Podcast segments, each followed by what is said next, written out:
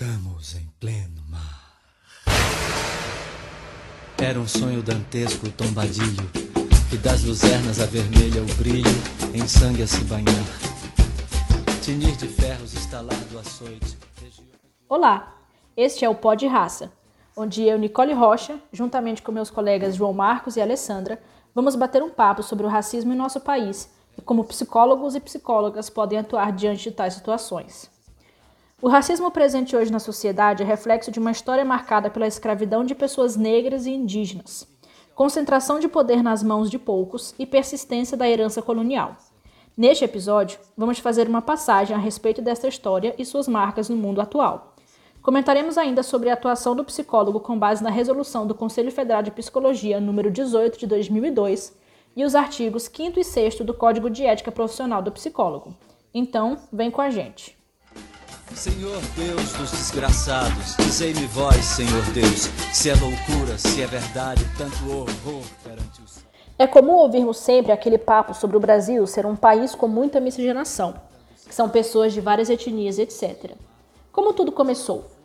Bom, dos anos 1501 até 1870, para se ter uma ideia, mais de 12,5 milhões de africanos foram raptados, vendidos como escravos e transportados para o continente americano.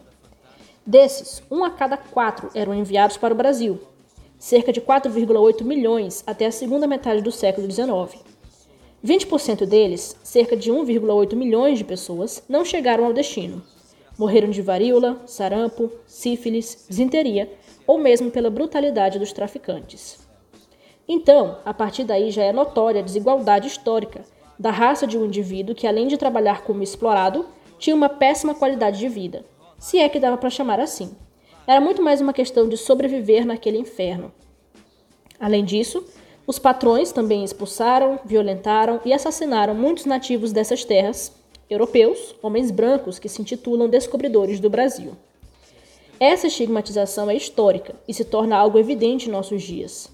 O IBGE, por exemplo, tem dados que comprovam isso, e segundo um levantamento feito em novembro de 2019, há uma grande discrepância entre salários recebidos por pessoas brancas, sendo 74% superior à de pessoas pretas e pardas. Além disso, o IBGE também aponta que apenas cerca de 13% do território brasileiro é destinado aos povos indígenas.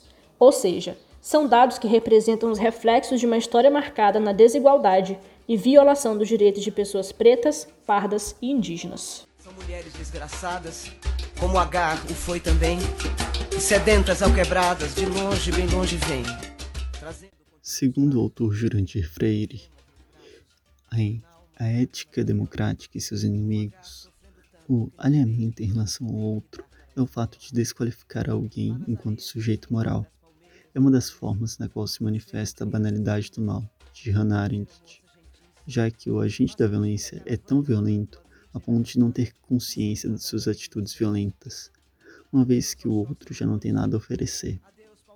Nesse contexto, a sociedade brasileira, em especial o povo branco, trata os afro-brasileiros como os estranhos e os coloca em posição de constante alinhamento há anos, desde a época da escravidão e do navio negreiro, situação em que a música acima descreve bem. Uma multidão de negros escravizados presos uns aos outros, que dançam enquanto são chicoteados pelos marinheiros. Ouve-se gritos o chicote estala. Ilustra essa tortura e sofrimento vindo desse alinhamento que se reflete ainda nos dias de hoje. Uma prova disso é o recente caso do menino João Pedro, um garoto negro periférico que foi assassinado por policiais brancos. Casos como o de João Pedro acontecem quase que diariamente. Já é uma parte da rotina de muitas periferias do Brasil.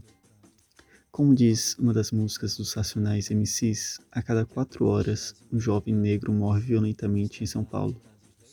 E o pior de tudo é que esse fato se tornou natural para a população, o que mostra como os privilegiados estão colocando o povo negro em estado de alinhamento, já que essa população não percebe o quanto está sendo violenta, banalizando o racismo contemporâneo. Segundo os autores Henrique Nardi e Rosane Neves, o sujeito ético se constitui mediante práticas historicamente construídas em, em cada cultura. No caso do Brasil, as práticas históricas escravocratas construíram uma sociedade racista que perpetua violência estrutural contra a população negra.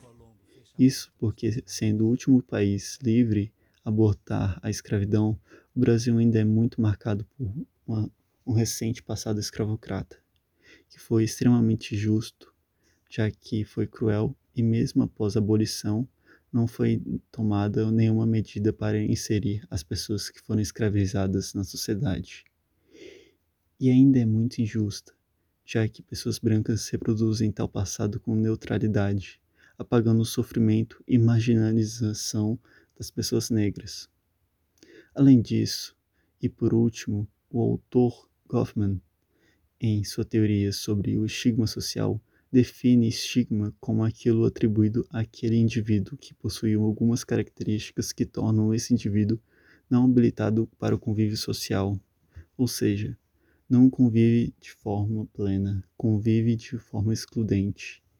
Essa marca atribuída está relacionada às pré-noções, aos estereótipos, revelando um preconceito como, por exemplo, aos negros a população negra passou a ser estigmatizada e estereotipada, e a pele negra passou a ser vista como um traço negativo, e isso passou a ser neutralizado, ou seja, é natural que esse grupo seja inferior e menos importante, e por vezes até mesmo o negro interiorizar sua condição não se sente capaz de fazer algo diferente.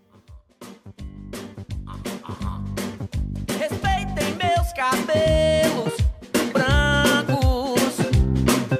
Chegou a hora de falar. Vamos ser francos. Pois quando o preto fala, o branco calo deixa a sala com viludo nos tamancos. O cabelo veio da África.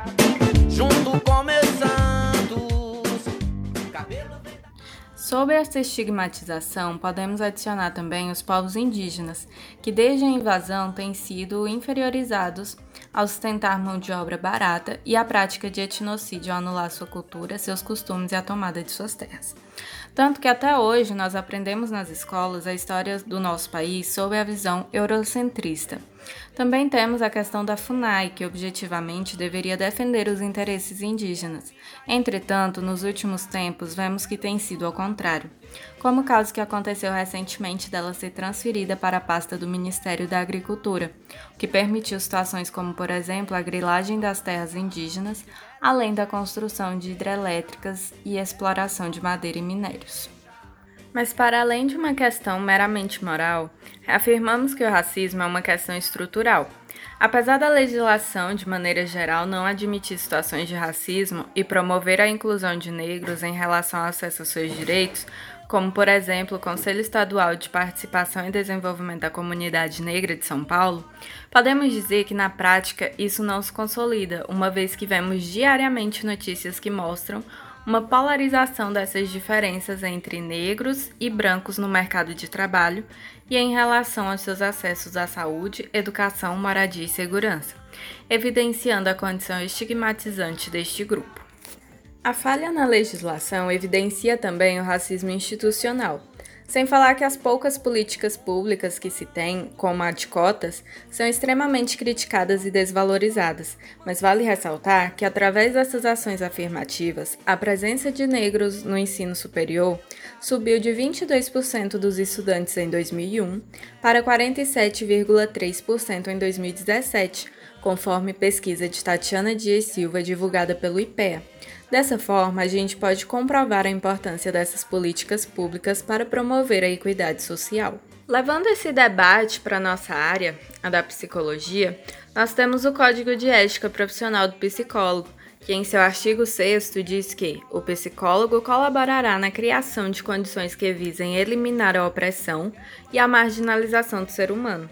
Temos também a Resolução 018 de 2002, do Conselho Federal de Psicologia, que estabelece normas de atuação para psicólogos em relação ao preconceito e à discriminação racial.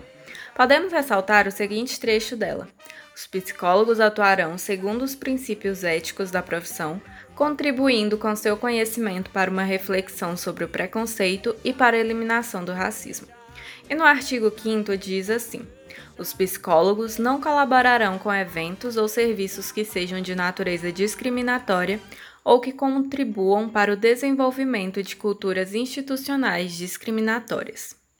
Sendo assim, para pensarmos a importância dessa resolução e de como práticas psicológicas preconceituosas podem reforçar e ou colaborar com eventos e serviços de natureza discriminatórias, José Tadeu traz em seu artigo sobre a atuação do psicólogo nas relações étnico-raciais o exemplo da atuação do psicólogo organizacional, aquele que trabalha em RH, em empresas que selecionam pessoas brancas ao invés de negras ou indígenas, ou ainda quando estas são selecionadas, tem de deixar sua cultura de lado para seguir uma aparência padrão da branquitude.